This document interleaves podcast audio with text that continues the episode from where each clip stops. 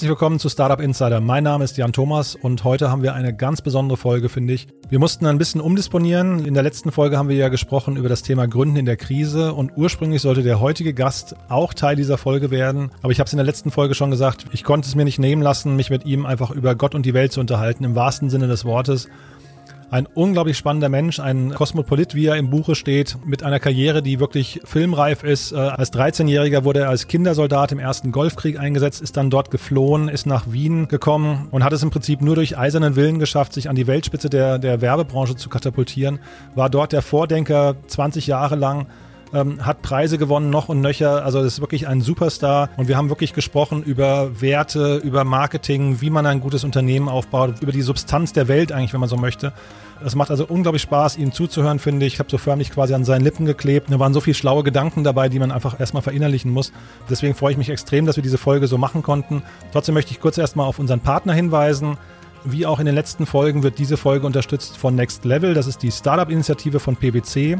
Und PwC ist Deutschlands führende Wirtschaftsprüfungs- und Beratungsgesellschaft. Und ähm, ich hatte es ja in den letzten Folgen schon erzählt.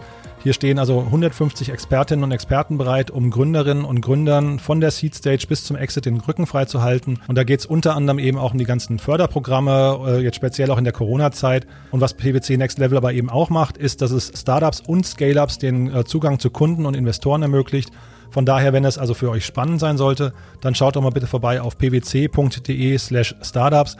Dort findet ihr also auf jeden Fall alle weiteren Informationen. So, jetzt genug der Vorrede. Ich freue mich sehr, dass Amir Kasai da ist, also unser erster richtiger Weltstar hier im Podcast. Großartig, dass du da bist. Hallo Amir. Hallo. Super. Amir, wo bist denn du gerade? Äh, Barcelona. Du bist in Barcelona. Ich ähm, habe das Gefühl, ich habe mich in den letzten Tagen sehr intensiv mit dir beschäftigt. Äh, du bist gerade dabei, dich neu zu erfinden. Aber bevor wir vielleicht darüber sprechen, magst du mal den Leuten, die wir hier hören ja relativ viele Startups und Gründer ja. zu, magst du dich mal den Leuten, die dich noch nicht kennen, mal eine, deine Geschichte erzählen? Mhm. Also mein Name ist Amir Kasai. Ähm ich war, ich bin im Iran geboren, war mit 13 Kindersoldat im ersten Golfkrieg, bin mit 15 von einem Land alleine geflüchtet, ohne Eltern, ohne Geld.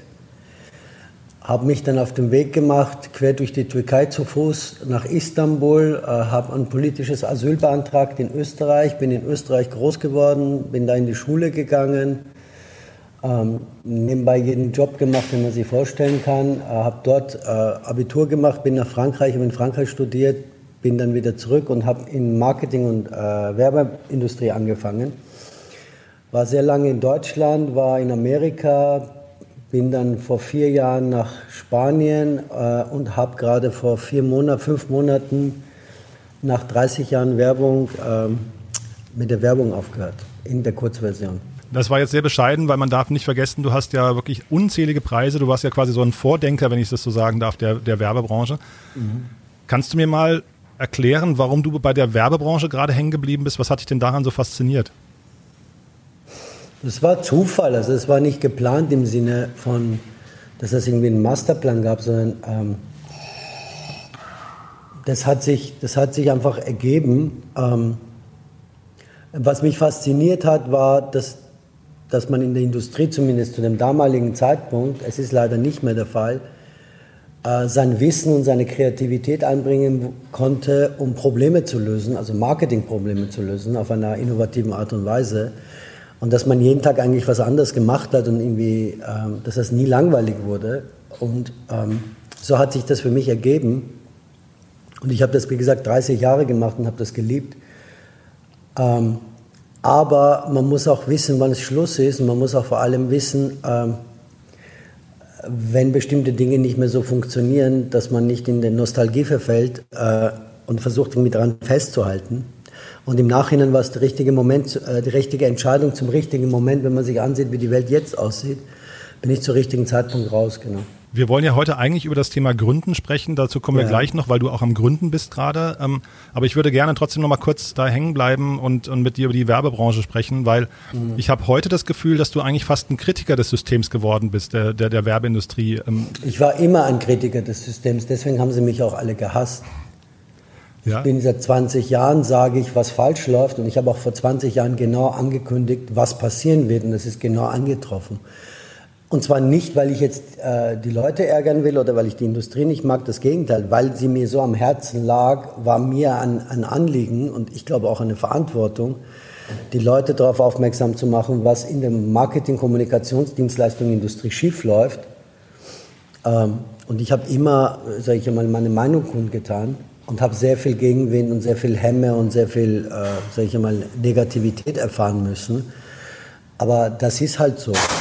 Und leider hat, hat sich, haben sich meine Vorhersagen fast zu 100 Prozent äh, erfüllt.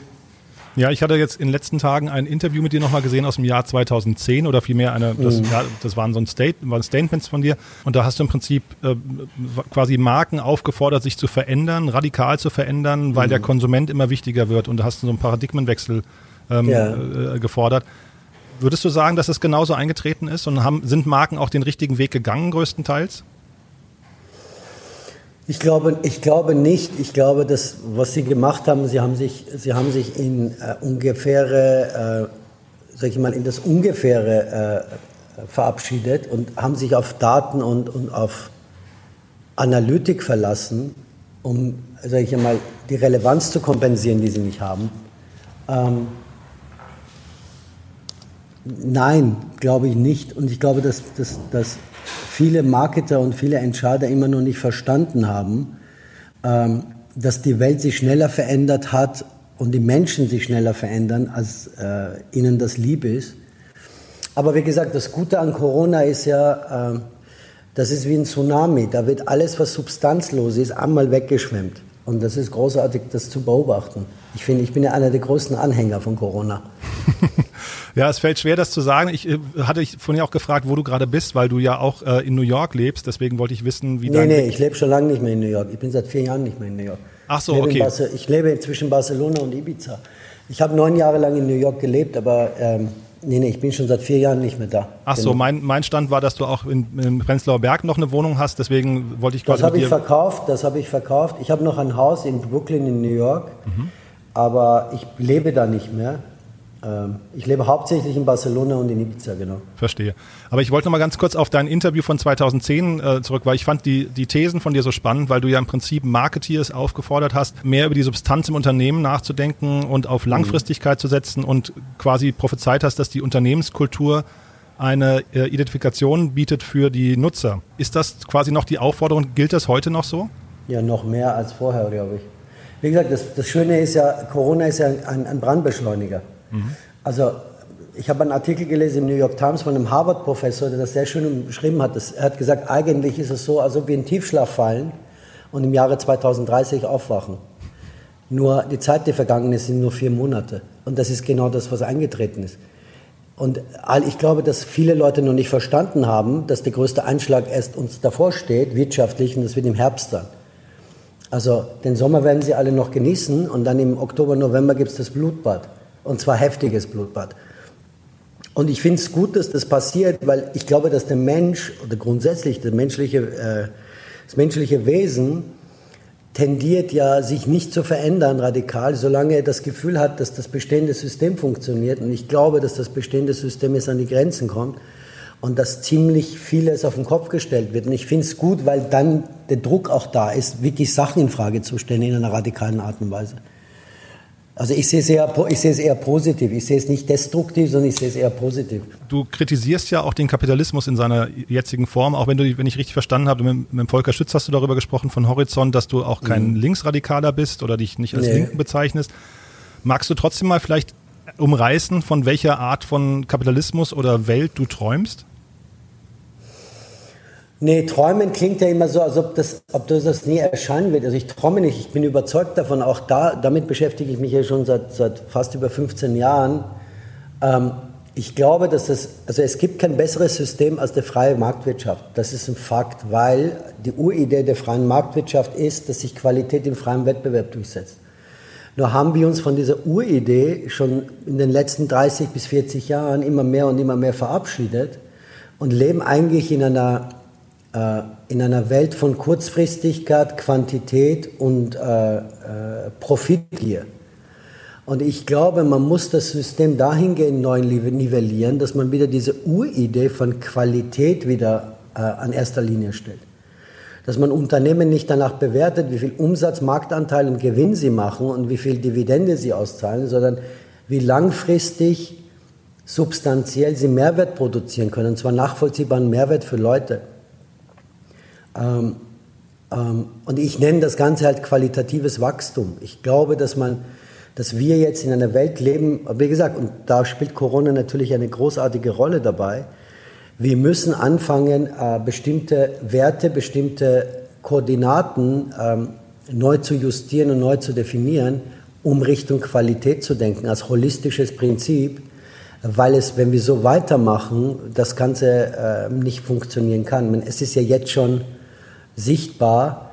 Ich habe letztens irgendwo ein sehr, sehr schönes Zitat gelesen. Wie kann es sein, dass eine Volkswirtschaft äh, Sinn macht, wenn oder zusammenbricht, wenn die Leute einfach anfangen, nur noch das zu konsumieren, was sie wirklich brauchen?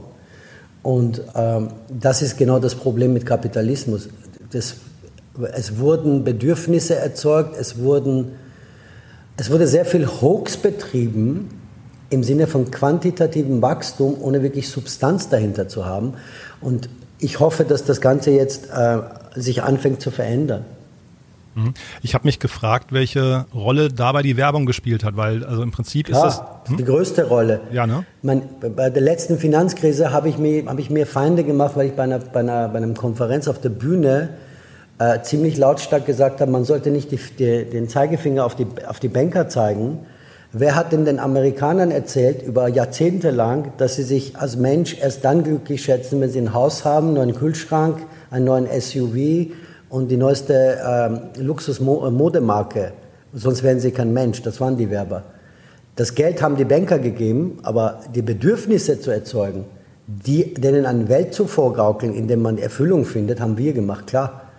Das war nämlich so ein bisschen auch mein Eindruck, ja. Und deswegen frage ich mich eigentlich gerade, von wem jetzt diese neuen Werte, von denen du sprichst, wer, wer die in die Welt tragen kann. Das können ja Menschen wie du jetzt sein und, und auch äh, die, die Medienkanäle. Nee, also es, ich glaube nicht, ich glaube nicht, dass es ein, eine, eine elitäre Gruppe sein wird. Ich glaube, jeder von uns für sich selber und wir als Gesellschaft, als Gesamtes müssen unser Wertesystem in Frage stellen. Und jeder für, muss, für sich selber muss die Frage stellen, in was für einer Welt möchte ich leben, in was für einer Gesellschaft möchte ich leben und vor allem, wie möchte ich leben. Und wenn das mehr und mehr Leute tun, glaube ich wirklich, dann kann man auch mehrheitlich und gesamtheitlich das System anfangen zu verändern und zu korrigieren. Es wird nicht von oben herab diktiert, das wird nicht funktionieren.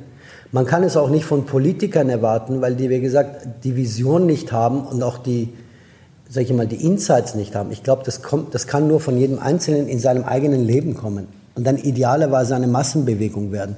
Und mir ist das zu kurz gehupft, wenn man das Ganze auf Klima oder auf Nachhaltigkeit reduziert. Es ist ein holistisches Prinzip, qualitatives Wachstum. Es ist auch menschlich, eine menschliche Komponente dahinter. Wie wachse ich als Mensch qualitativ und nicht quantitativ? Und je mehr Leute sich damit auseinandersetzen, je mehr Leute das einfordern, je mehr Leute das auch anfangen in ihrem Leben zu leben, desto größer wird wahrscheinlich die, die Entfaltungskraft sein. Ne?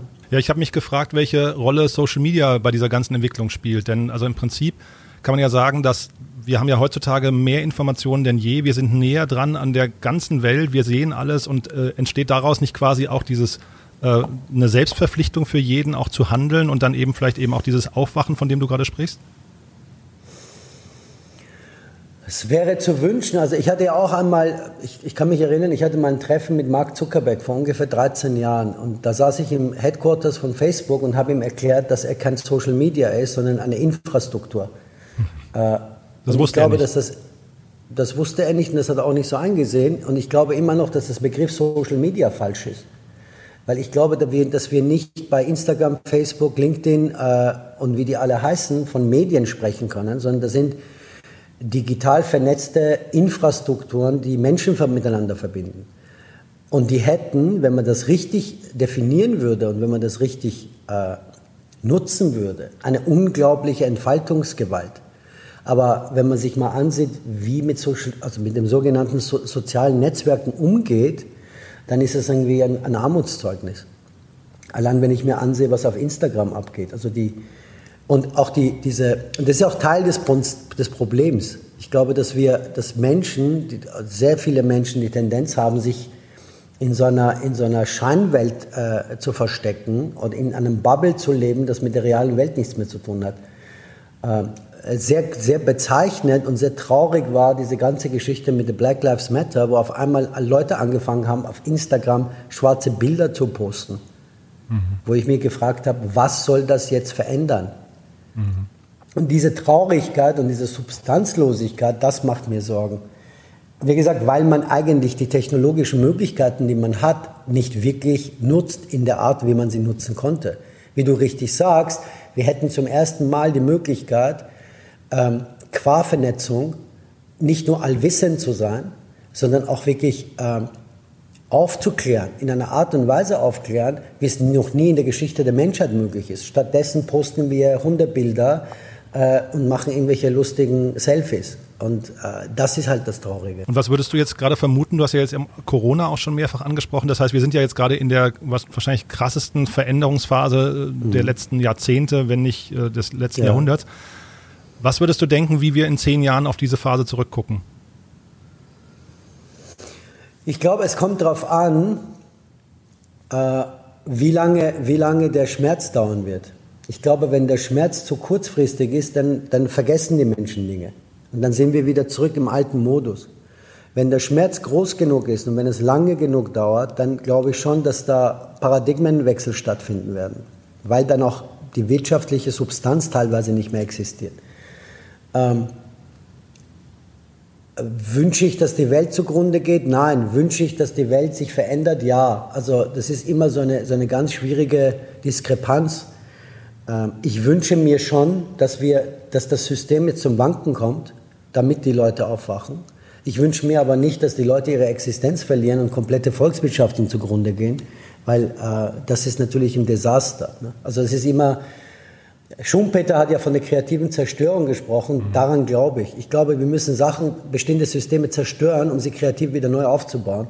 Nur auf der anderen Seite schlägt ein anderes Herz in mir und der sagt, es wäre traurig, wenn, wenn, wenn Millionen Menschen ihre Existenz verlieren, die sie eh schon haben und noch mehr hunderte Millionen, noch mehr ihre Existenz verlieren müssen, damit wir aufwachen. Das wäre natürlich traurig. Aber natürlich, da ist ja diese wirklich diese große Gefahr der, der kurzfristigen Denke oder des kurz, der kurzfristigen Erinnerung eigentlich, ne? Weil diese Dinge, die plötzlich wichtig sind, dass man sich auf die essentiellen Dinge konzentriert, mhm. das kann man sehr schnell wieder vergessen. Also ich, ich sehe das so ein bisschen an dem Thema, ähm, weiß nicht, äh, Supermarktkassiererinnen und Pflegerinnen und Pfleger waren eine Zeit mhm. lang die Helden und da hat man jetzt in den letzten genau. Monaten wieder nichts mehr drüber gelesen. Das, Richtig. Ne, das Richtig. ist so ein bisschen bedenklich eigentlich. Ne? Ja, aber das ist also auch da wieder, das ist, glaube ich, ein normales Phänomen des menschlichen Wesens, dass wir einfach Dinge vergessen, Dinge sehr, sehr schnell vergessen. Ist traurig, aber es ist leider die Wahrheit. Und wenn du mal, ich, wie gesagt, ich dachte ja eigentlich, dass du auch noch mehr in Amerika bist. Ähm, äh, ich wollte mal fragen, wie du quasi Deutschland und Amerika, wenn du jetzt mal so diese, diese, jetzt mal unabhängig von Corona, wenn du jetzt mal diese beiden Systeme vergleichst, äh, was macht denn da, also wie, wie schaust du denn auf Deutschland oder vielleicht generell auf Deutschland? Was läuft denn hier gut und was läuft denn hier nicht gut und wo haben wir denn vielleicht auch Nachholbedarf? Ich glaube, der, Ries, der Riesenunterschied, in der, in der, zumindest in, in der Corona-Zeit zwischen Deutschland und, und Amerika ist, dass man merkt, dass Deutschland von einer vernünftigen Naturwissenschaftlerin regiert wird, die rationale Entscheidungen trifft, die Sinn machen. Mhm und dass Amerika von einem Bauunternehmer regiert wird, dem es nur um sich selber geht. Mhm. Ähm, wenn man das jetzt einmal auf Corona runter reduziert. Ich bin immer vorsichtig, auch mit dieser Hemme der Europäer gegenüber Amerika, weil ich glaube immer noch, dass Amerika ein Land ist, und das sollte man nie unterschätzen, das eigentlich in ihren Grundfesten die, die freiste Gesellschaft und die, die am potenteste Gesellschaft sein kann als Potenzial. Und dass sie das auch wirklich über Jahrzehnte, fast über Jahrhunderte aufgebaut haben. Ich glaube, dass das Land viel besser ist, als es gerade rüberkommt, weil man auch viel davon lernen kann. Ich glaube, dass Amerika zerrissen ist und diese Zerrissenheit ist nicht in den letzten vier Jahren entstanden, sondern die ist ja schon historisch bedingt. Und ich glaube, dass die Amerikaner wieder, wieder mal so eine, so eine gemeinsame Mission brauchen, wie damals in den 60er Jahren mit der Mondmission damals, wie John F. Kennedy gesagt hat, wir werden in zehn Jahren auf dem Mond landen. Die brauchen wieder etwas, was sie zusammenschweißt äh, als Nation, damit die all die Differenzen vergessen und irgendwie einsehen, dass sie eine Nation sind, egal ob schwarz-weiß, alt, jung, äh, wo man herkommt, sondern dass sie Amerikaner werden wieder. Ich weiß nicht, ob der bestehende Präsident das kann. Ich weiß auch nicht, ob der, der Gegenkandidat das kann. Aber das würde das Land brauchen. Mhm. Wirtschaftlich mache ich mir um Amerika überhaupt keine Sorgen, äh, weil ich, wie gesagt, weil, weil das für mich das potenteste Land der Welt ist. Das ist die Heimat der innovativsten Firmen der Welt. Wenn man sich die Liste der innovativsten Firmen der Welt ansieht, die, die ersten 15 Unternehmen, glaube ich, kommen alle aus Amerika. Also ich mache mir da wirtschaftlich keine Sorgen. Ich mache mir um die Zerrissenheit Sorgen, ich mache mir um die Identität der Amerikaner Sorgen. Deutschland auf der anderen Seite ist eine sehr, sehr solide Wirtschaft und eine sehr solide Volkswirtschaft, die sich leider meiner Meinung nach, auch da wieder meine ich das jetzt nicht mit Arroganz, weil ich bin ein kleines Licht, aber zu sehr auf die, auf die, alte, auf die alten Strukturen verlässt. Also ist ja immer noch zu, keine Ahnung, 40 Prozent von der Automobilindustrie abhängig und vom Maschinenbau. Und ich glaube, Deutschland würde gut daran tun, anzufangen, sich aufzumachen in das neue Jahr, äh, Jahrhundert, wo die alten Industrien immer weniger relevant sind und äh, Technologie, Digitalisierung und andere Zweige äh, wichtiger werden. Weil man als Land natürlich den Luxus hat, sich zu verändern, weil man sich das auch leisten kann wirtschaftlich. Das das würde ich mir wünschen. Mehr Ideen, mehr Mut, äh, mehr Verrücktheit von den Deutschen, wenn ich das sagen darf. Mhm. Wir beschäftigen uns ja hier sehr, sehr viel mit Startups und es gibt schon wirklich herausragend spannende Startups und tolle Unternehmer hier. Beobachtest du das ein bisschen von, von ähm, Barcelona aus, was hier in Deutschland passiert? Nicht wirklich. Ich meine, wir haben ja in Barcelona auch, was das Thema äh, äh, mobiles Internet anbelangt und digitale Infrastruktur, sehr, sehr eine große Start-up-Szene, die alle, es gibt sehr gute und es gibt weniger gute und das ähnliche Bild wird es wahrscheinlich in Deutschland geben, wenn es jetzt rein um, um Digitalisierung und Technologie geht. Ich, was ich spannend finde in Deutschland, was viele auf dem, nicht auf dem Zeiger haben, ist das gesamte Thema ähm, äh, Biotechnologie, das gesamte Thema Medizin, Medizin und wie, wie das gesamte ähm, äh, das gesamte Thema Biometrik und äh, neue intelligente Maschinen äh, und all die Dinge, die eigentlich jetzt nicht sexy sind im ersten Blick, da finde ich die Szene in Deutschland super spannend, weil die auch wirklich, glaube ich, teilweise Weltmarktführer sind. Die normale Startup-Szene in Deutschland, puh, ähm, beobachte ich bedingt, weil, weil es wenige gibt, wo ich davor Hochachtung habe, weil vieles, was in Deutschland im Bereich klassisches Startup passiert, eher so eine Copycat ist von Amerika oder von China. Und da, da sehe ich wenig ähm, Originelles. Also wenig, wo ich sagen würde, okay, das ist eine originelle Idee, die wirklich zum ersten Mal aus einem deutschen Unternehmen heraus entsteht. Aber wie gesagt, dafür bin ich auch zu weit weg. Ja, ich glaube, das ist so ein bisschen leider das Stigma, was hier noch anhaftet aus der, aus der Vergangenheit. Ich glaube, das hat sich schon sehr gewandelt, aber ähm, ich wollte das auch quasi nur so mal als Brücke nehmen, ähm, um rauszuhören, wie so dein Enthusiasmus ist für Startups, weil du ja jetzt eben auch selbst gegründet hast und darüber wollen wir eben auch sprechen. Möchtest du uns mal mal so ein bisschen durchführen, ja. was du hast jetzt drei Unternehmen auf einmal gegründet oder ich habe sogar fast ja. die Vermutung. Aber wie gesagt, ich bin kein, also ich, aber bei Startup habe ich immer leider, wie du sagst, ist ja die, das Stigma von äh, ich mache jetzt eine, eine, eine, eine, eine App irgendwo in Berlin und lass mich das fanden und dann mhm. schauen wir mal, wie es weitergeht. Mhm. Startup ist, wie gesagt, ist, müsste man eigentlich ein neues Namen dafür finden. Mhm. Ich habe drei Firmen gegründet und zwar rein aus, aus der Leidenschaft zur Kreativität, weil ich gesagt habe, ich habe 30 Jahre als Kreativer im, im, Bereich Marketing gearbeitet. Gibt es eine Möglichkeit, dass man Kreativität in einem anderen, anderen Kontext einsetzt?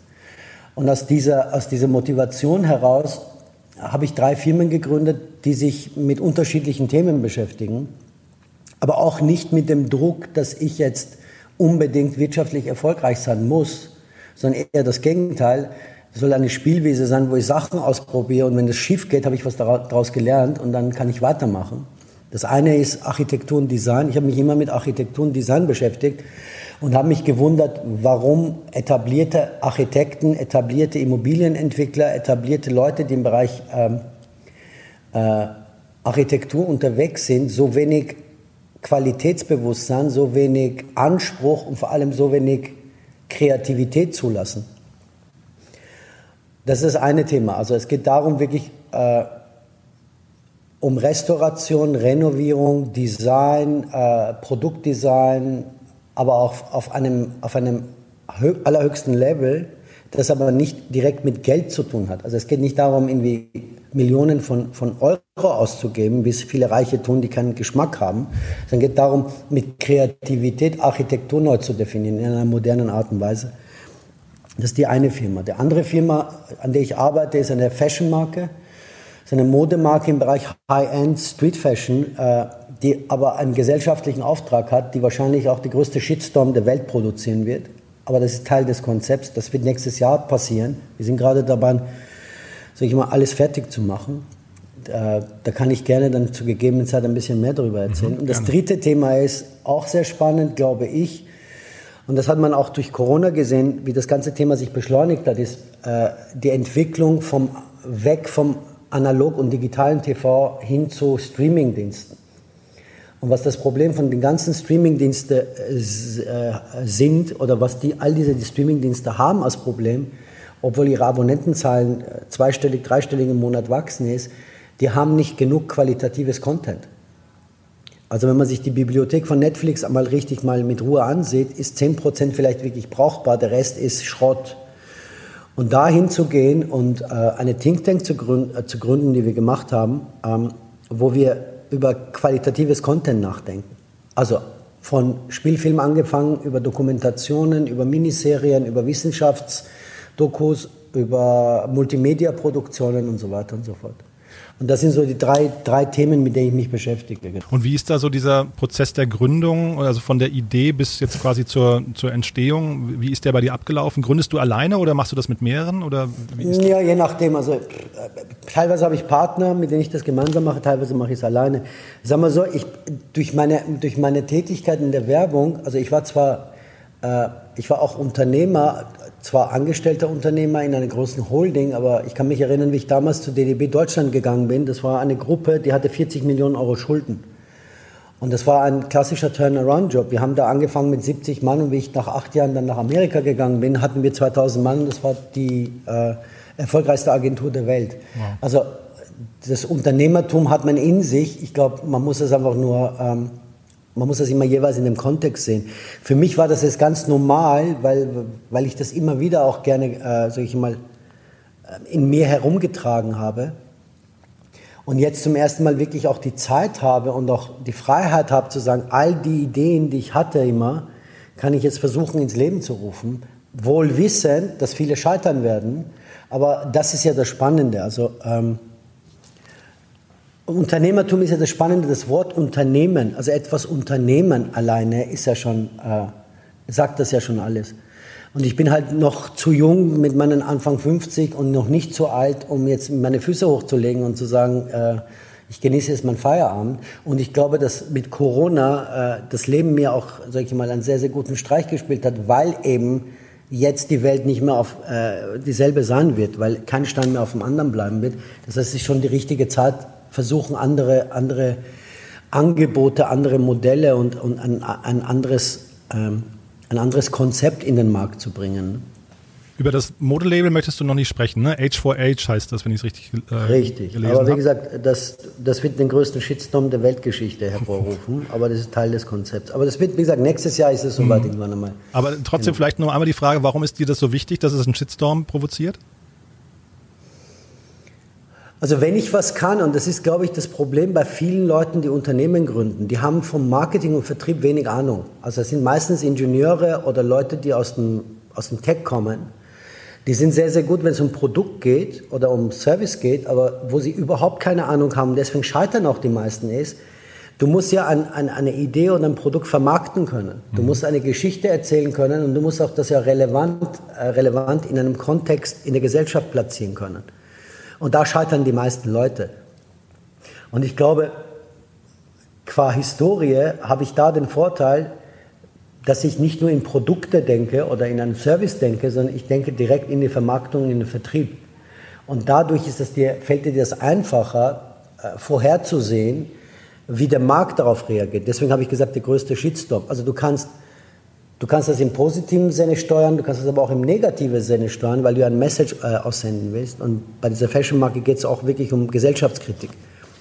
Das wollte ich fragen. Also der, Shitstorm, mhm. der, Shitstorm ist Teil des Business Models, genau. Also es geht dir nicht um den Shitstorm an sich, um den nur zu provozieren, damit äh, hinterher der Scheinwerfer auf dich. Doch, weil je, je, größer die Aufregung, desto besser, glaube ich, ist die Aufmerksamkeit. Also nicht Bezug auf meine Marke, sondern in Bezug auf dessen, äh, dass sich die Leute bewusst werden, was sie veranstalten. Also der Kern hinterher ist das Entscheidende dabei. Richtig. Verstehe. Richtig.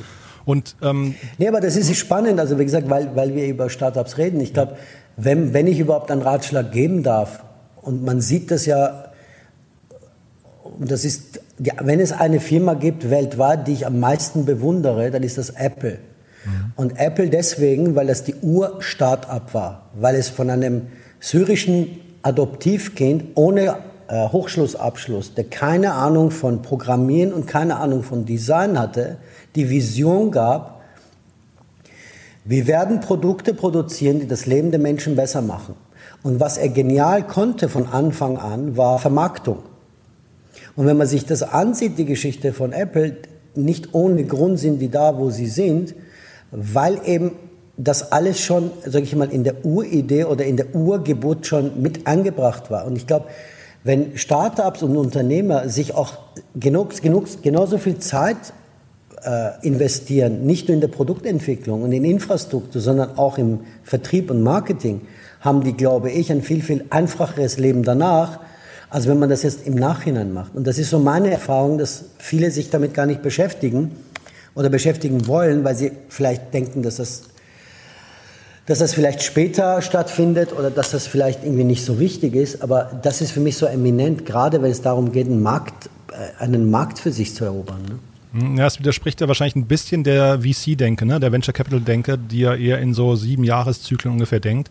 Ja, das, da sind wir wieder beim quantitativen Wachstum. Genau. Ja.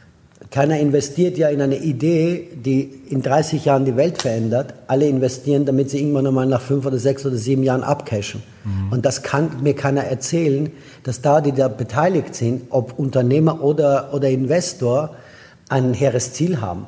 Mhm. Da, ich, ich habe immer mal lustigerweise mit meinen Finanzchefs äh, in der Werbung gesagt, wenn ich Geld, wenn das Ziel wäre, Geld zu verdienen, wäre ich jetzt Drogendealer oder Waffenverkäufer.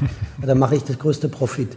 Mhm. Äh, das Ziel kann ja nicht Geld machen sein. Geld, ist, Geld machen ist eine Konsequenz. Aber das Ziel von Unternehmertum ist ja wirklich, die, die, die originelle Idee und die visionäre Idee zu haben, ich habe etwas, was die Welt zum Besseren verändert. Und weil es besser ist, wird sich, wird sich das auch wirtschaftlich, sozial und gesellschaftlich durchsetzen. Klingt wahrscheinlich idealistisch, aber ich glaube wirklich dran. Und ich glaube auch, dass die Unternehmer, die das so gedacht haben, auch diejenigen waren, die über hunderte Jahre erfolgreich waren. Ich meine, wenn man sich den gesamten deutschen Mittelstand im Bereich Maschinenbau ansieht, die über Generationen Weltmarktführer sind, das sind ja die Ur-Startups gewesen nach dem Zweiten Weltkrieg.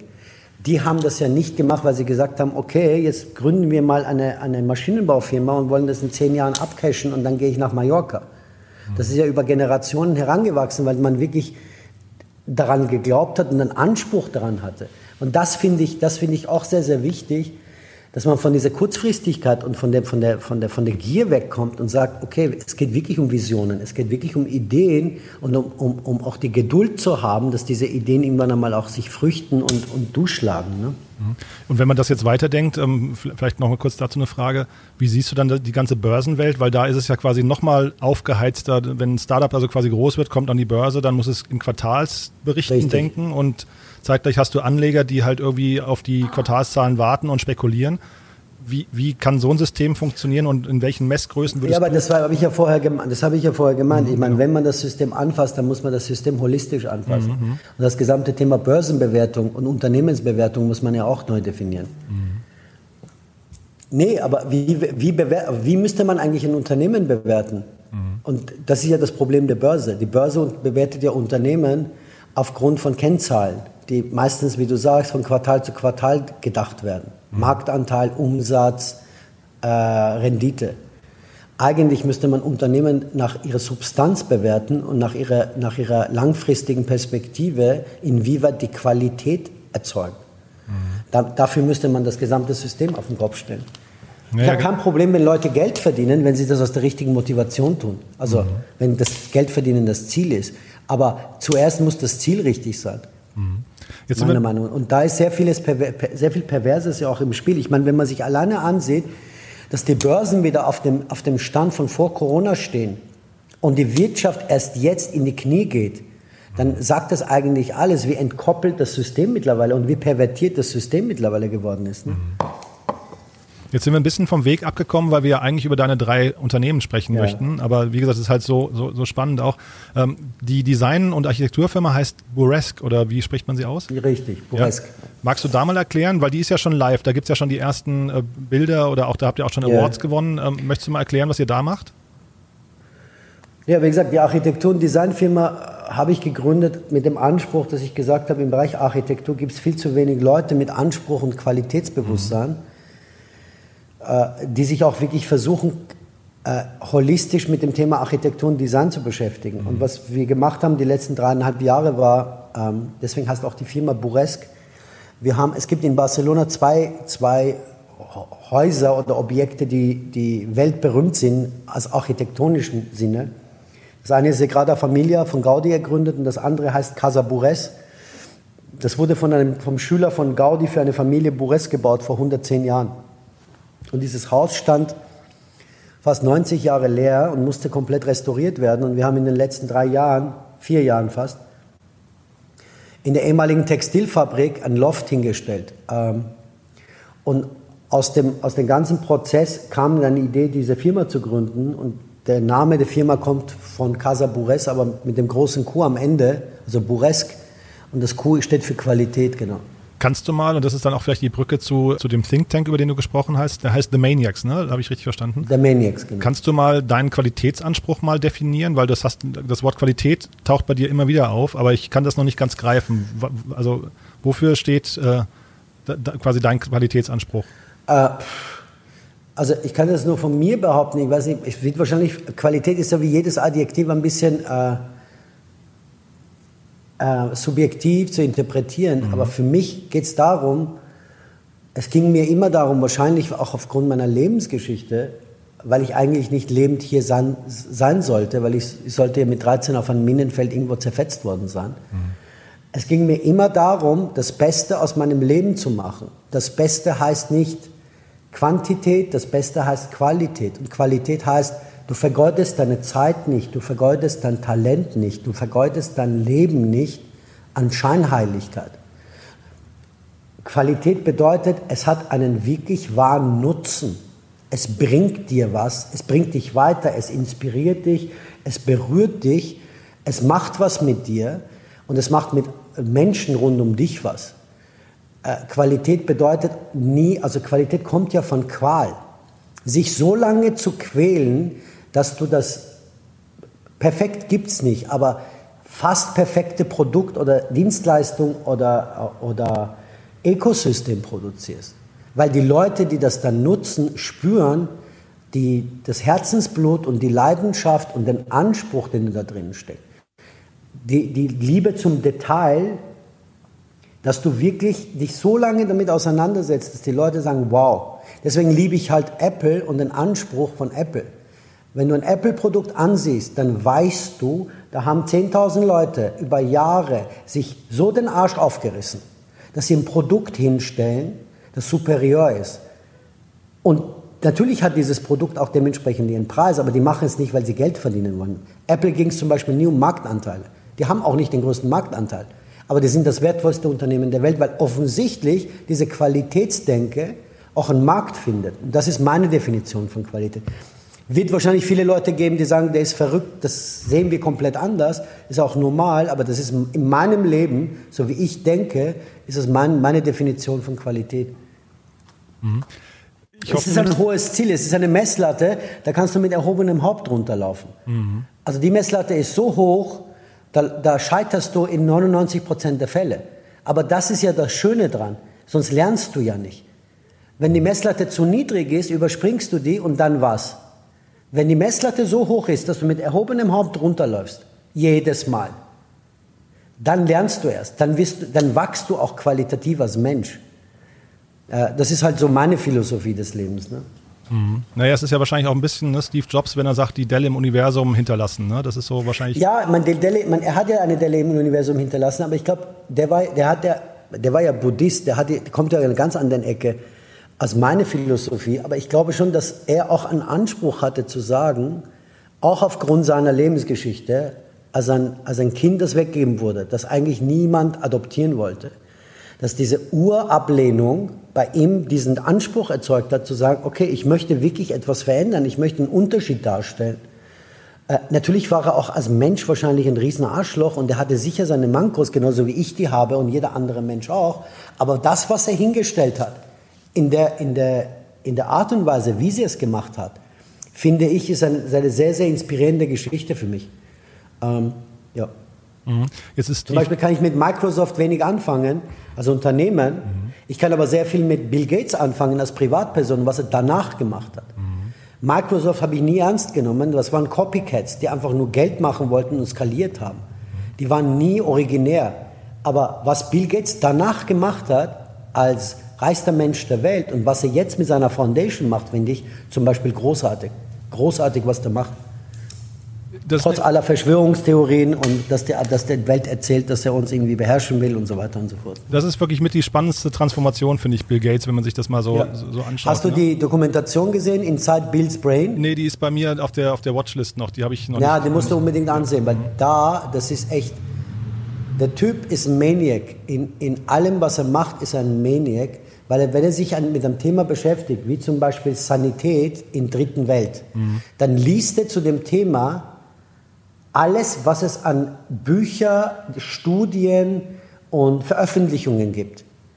Weil er, weil er wirklich bis ins Detail verstehen will, die Materie, bevor er eine Entscheidung trifft. Und das ist irre. Der Typ ist irre, also irre im guten Sinne irre. Ne? Mhm. Jetzt hast du Steve Jobs angesprochen und Bill Gates, aber äh, sag mal, dein, dein größtes Idol oder die Person, die du am meisten bewunderst, ist ja nochmal jemand anderes. Ne? Du hast ja. Das ist Mohammed Ali. Genau. Kannst du mal, uns da mal durchführen, was dich an ihm so begeistert?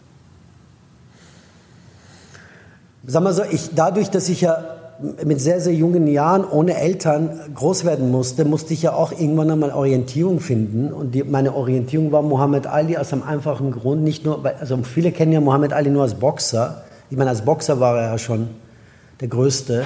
Aber für mich war es eher der Mensch. Wie der Mensch sein Leben gelebt hat, wie konsequent und wahrhaftig er gelebt hat. Wofür er gestanden ist, welche Werte er hochgehalten hat. Das hat mich immer imponiert, das hat mich immer inspiriert, weil ich immer wieder, wenn es irgendwie schwierig wurde oder wenn ich in eine Situation kam, wo es um Werte ging, wo es vielleicht einfacher wäre gewesen, den einfachen Weg zu gehen, mich immer an ihn orientiert habe und gesagt, was hätte er gemacht? Und wenn man sich jetzt einfach alleine diese Black Lives Matter Geschichte ansieht, ich meine, der hat Anfang der 60er Jahre in Amerika in den Südstaaten als 20-jähriger Schwarzer mehr für die, für die Schwarz, das Selbstbewusstsein der Afroamerikaner gemacht, wie Martin Luther King, Nelson Mandela und wie die alle heißen zusammen. Das wissen wenige Leute.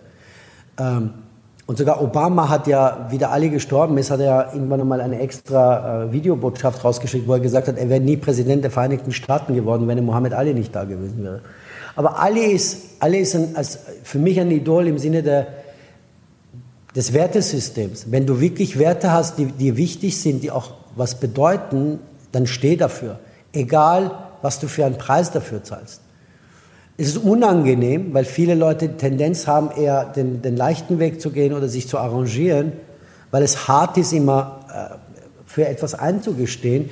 Aber er hat mir halt als, als Licht und als Idol das halt diese Lektion beigebracht oder mich dazu inspiriert, so zu denken und so zu handeln in meinem kleinen Leben als kleines Licht. Ich meine, niemand ist so groß wie Muhammad Ali. Niemand wird so groß wie Muhammad Ali sein jemals. Jetzt hast du mehrfach Werte äh, quasi äh, sag mal, in, ins Zentrum gerückt.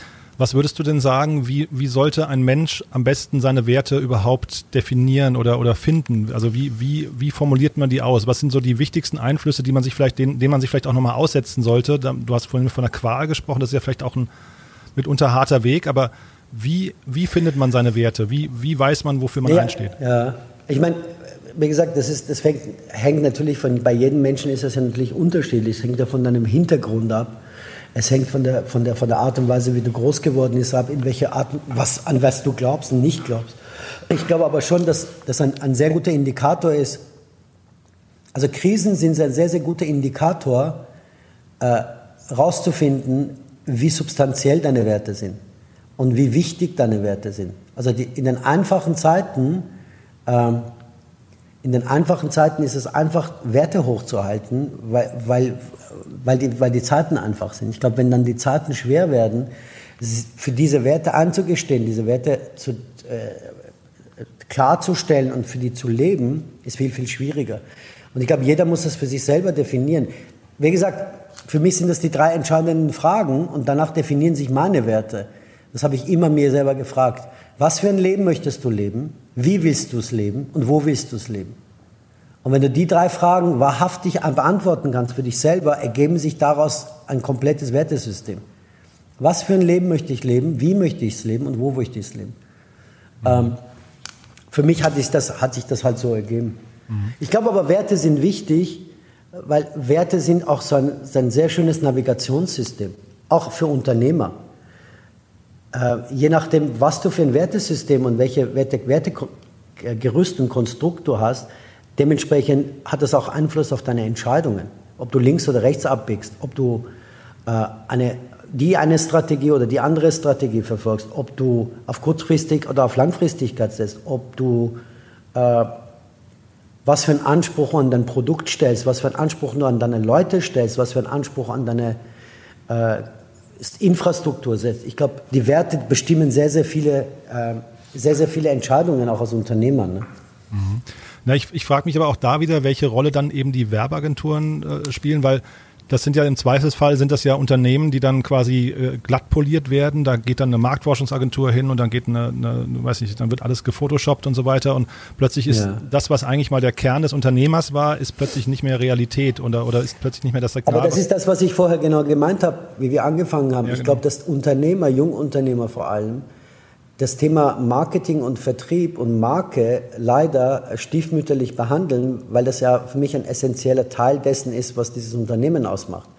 Und dann verlassen sie sich auf Amateure, die sich Werbespezialisten oder PR-Spezialisten oder Markenspezialisten schimpfen, die dann sozusagen, ähm, weil sie eben die Substanz nicht mitbringen, diesem Unternehmen etwas mitgeben, was mit dem eigentlichen Unternehmen nichts zu tun hat.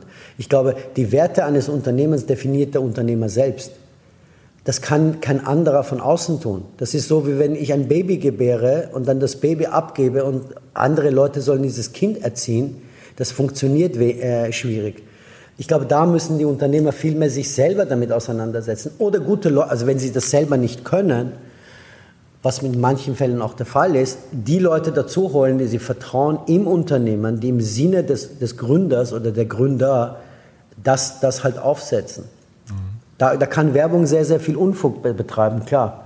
Mhm. Ja, wenn man ein Baby weggibt, dann ist, man darf zumindest nicht erwarten, dass es hinterher das Kind wird, was man selbst. Richtig, äh, ja. richtig, ähm, richtig.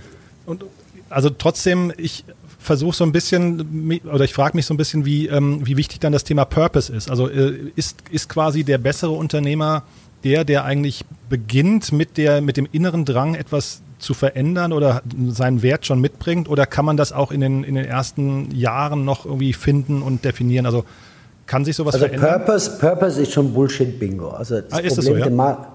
das Prinzip der Marketingwelt ist ja, mit Bullshit-Bingo um sich, um sich zu, äh, zu werfen, weil sie von ihrer Substanzlosigkeit ablenken wollen. Mhm. Aber was heißt, was, was bedeutet denn Purpose? Wenn man die Definition von Purpose nimmt, dann ist es ja Mission oder Vision oder, oder Anspruch. Ja, oder Sinn, ne? Ja. Oder Sinn, mhm. genau. Ich glaube nicht, dass man jetzt sagen kann, jedes, idealerweise gründest du ein Unternehmen und hast eine Idee und einen, einen Anspruch und eine Vision und eine Sinnhaftigkeit, was, was, wie du die Welt verändern willst. Du kannst aber auch als Unternehmer einen Anspruch haben, weil du eine Idee hast für ein Produkt, eine Dienstleistung oder äh, ein Ökosystem, weil du davon überzeugt bist, dass es einen Unterschied macht und im Laufe der Zeit ergibt sich die Sinnhaftigkeit danach. Aber wie gesagt, äh, auch da wieder, ich finde, man sollte selber als Gründer und Unternehmer sich damit auseinandersetzen und das nicht überlassen an, an Leute, die, die das nicht verstehen oder die den Zugang nicht haben oder die vielleicht auch nicht ähm, das Talent mitbringen, äh, reinzuschauen und zu sehen, was da, was da, wirklich, was da wirklich die Werte oder die, die, die Sinnhaftigkeit dahinter ist. Mhm. Und dann nochmal eine Frage zu dir als Unternehmer und ich hoffe, du nimmst mir jetzt die Frage auch nicht übel. Ähm, wenn du sie nicht beantworten willst, dann sag mir das bitte auch. Ja. Ähm, weil, also sag mal, jemand mit mit deinem Weitblick und mit deinem Blick auf die Welt und ähm, dem Netzwerk, was du wahrscheinlich auch hast und der, der Reputation und jetzt auch diesem inneren Drang, dass da irgendwie gerade so viel schief läuft, dann frage ich mich, die Unternehmen, die du jetzt gründest, haben die den, haben die, ist der Hebel groß genug, dass du hinterher auch diese Unzufriedenheit, die du bei, an manchen oder die Kritik, die du an manchen Stellen spürst, auch wirklich verändern kannst? Oder ist da nicht eigentlich auch eine vertane Chance noch mit dabei momentan? Nein, ich mache Dinge nicht, weil ich in irgendeiner Art und Weise irgendwem was beweisen muss. Ich muss mir nur selber was beweisen. Das mhm. ist schon mal erstens. Zweitens, äh, was ich gesagt habe, ist ja eine Spielwiese. Und die Spielwiese, du fängst ja mit, mit, einem, mit einem ein Quadratmeter an und dann wird die Spielwiese immer größer. Und ich glaube, diese Unternehmungen, die ich gegründet habe, werden mir wiederum ganz andere Perspektiven öffnen in ganz anderen Bereichen. Und du lernst ja ganz andere Menschen kennen, von denen du lernen kannst, mit denen du Sachen wieder unternehmen kannst. Mhm. Ich habe gar nicht den Anspruch und man kann gar nicht den Anspruch zu haben, zu sagen, ich werde jetzt die Welt verändern. Da müsste man einfach, entweder hat man zu viel Drogen im, im Blut oder man, man ist äh, weltfremd. Was ich definitiv aber machen kann, ist, ich kann versuchen, in meinem kleinen Leben, äh, wie gesagt, das, was ich vorher gesagt habe, ich kann versuchen, aus meinem kleinen Leben das Beste rauszuholen. Und das probiere ich mit etwas, was mir, glaube ich, liegt, wo ich im Kleinen einen Unterschied machen kann. Wo das hinführen wird, keine Ahnung, vielleicht ruft mich dann irgendwann einmal Google an und sagt, weißt du was, wir möchten jetzt äh, wir möchten jetzt einen Geisteskranken wie dich haben, der das Unternehmen neu definiert, weil in einer digitalen Infrastruktur, wo alles miteinander verbunden ist, wir keine Suchmaschine brauchen. I don't know. Mhm. Und das ist ja das Schöne im Leben. Erstens kannst du nichts planen, zweitens kommt dir alles sowieso anders, wie du es geglaubt hast. Aber wenn du dich auf der Reise machst, öffnen sich auf einmal Türen. Du musst ja andere Türen zumachen, damit andere Türen aufgehen. Und ich glaube, es von mir zu behaupten zu können, dass ich immer mutig war. Allein die Tatsache auf dem Höhepunkt, eine Werbekarriere aufzugeben, äh, wo alle anderen äh, normalerweise gedacht haben, hey Alter, da kannst du noch mal zehn Jahre surfen und ein schönes Leben haben. Zu sagen, Beinhard, nee, ich mache das nicht mehr, öffnet ja in dem Moment wieder andere Türen. Und das ist spannend. Also Lehrling zu sein ist spannend. Ich war Meister in dem Fach, wo ich unterwegs war, aber es wurde langweilig. Ich bin jetzt Lehrling, also ich mache Fehler, ich lerne gerade äh, von Grund auf neue Dinge und mache Fehler und das ist super spannend. Hoffentlich, hoffentlich, hoffentlich werde ich die Möglichkeit haben, äh, in meinem kleinen Rahmen, in meinen kleinen Möglichkeiten etwas zu verändern, hoffentlich. Ähm, vielleicht auch nicht, aber der Prozess ist spannend. Der Prozess ist spannend und den Mut zu haben, zu sagen, go, let, lass uns das probieren. Aber ich glaube nicht, dass man den Anspruch haben kann, man kann nicht zu groß anfangen weil dann scheitert man, zu, dann scheitert man wirklich. Also die Messlatte hoch zu haben, ja, aber die muss auch realistisch sein. Also ich kann jetzt nicht sagen, ich laufe jetzt mit meinen 50 Jahren die 100 Meter in 8 Sekunden. Ich weiß, dass ich es nie hinkriegen werde. Mhm. Ich kann aber sagen, ich kann versuchen, als 50-Jähriger bei den äh, U50-Olympiade im Zehnkampf einen sehr, sehr guten Wert hinzustellen in einer Art und Weise, wie es keiner gemacht hat. Das ist eher realistisch. Auch das heißt ja nicht, äh, gibt dir keine Versicherung, dass ich es schaffe, aber ich glaube, man muss sich realistische Ziele setzen. Die müssen groß genug sein, aber die müssen auch realistisch und pragmatisch genug sein, dass man es zumindest eine Wahrscheinlichkeit gibt, dass man sie schafft. Ne? Super. Amir, sehr, sehr, sehr spannend, finde ich. Ähm, also war ein ganz toller Rundumblick auf. Vielen Dank. Ja, also hat Danke wirklich Spaß gemacht. Haben wir was Wichtiges vergessen aus deiner Sicht? Nö. Ich wünsche uns allen das Beste für das, was uns bevorsteht. Das, das wäre dann der Abschluss, weil der, das Blutbad kommt. Oh je. Das war aber jetzt, das war jetzt aber ein gefährlicher Ja, das ist dann cool. Nein, nein, wie gesagt, ist cool. Wenn du, wenn du Zeit hast, beschäftige dich mit dem Schumpeter, kreative Zerstörung. Mhm. Das ist großartig. Mhm. Beschäftige dich mal, das ist echt spannend. Das ist echt spannend. Es ist nichts Destruktives, es ist eigentlich was sehr, sehr Konstruktives. Manchmal müssen bestimmte äh, Systeme und, äh, und Strukturen brechen, damit du was Neues, Besseres hinstellen kannst. Spannend. Die Frage ist nur, welchen Preis müssen wir zahlen? Ich hoffe nicht, dass der Preis zu hoch ist. Naja, in der Startup-Welt ist ja quasi Disruption ist ja der Alltag eigentlich. Ne? Genau. Ne? Ich habe nur vor dem, vor dem, vor dem äh, Wort Blutbad habe ich so ein bisschen äh, gerade gezuckt. ja, ne? Blutbad ist ein bisschen martialisch, okay. Ja, genau. Einverstanden. Genau. Ja, toll. Also alles vielen, klar. vielen Dank für den tollen Austausch, Super. Amir. Und ähm, ja, also alles Gute für deine Unternehmung und vielleicht bis demnächst mal wieder. Alles klar, danke dir. Danke, ciao, ciao. Ne? Tschüss. Ciao.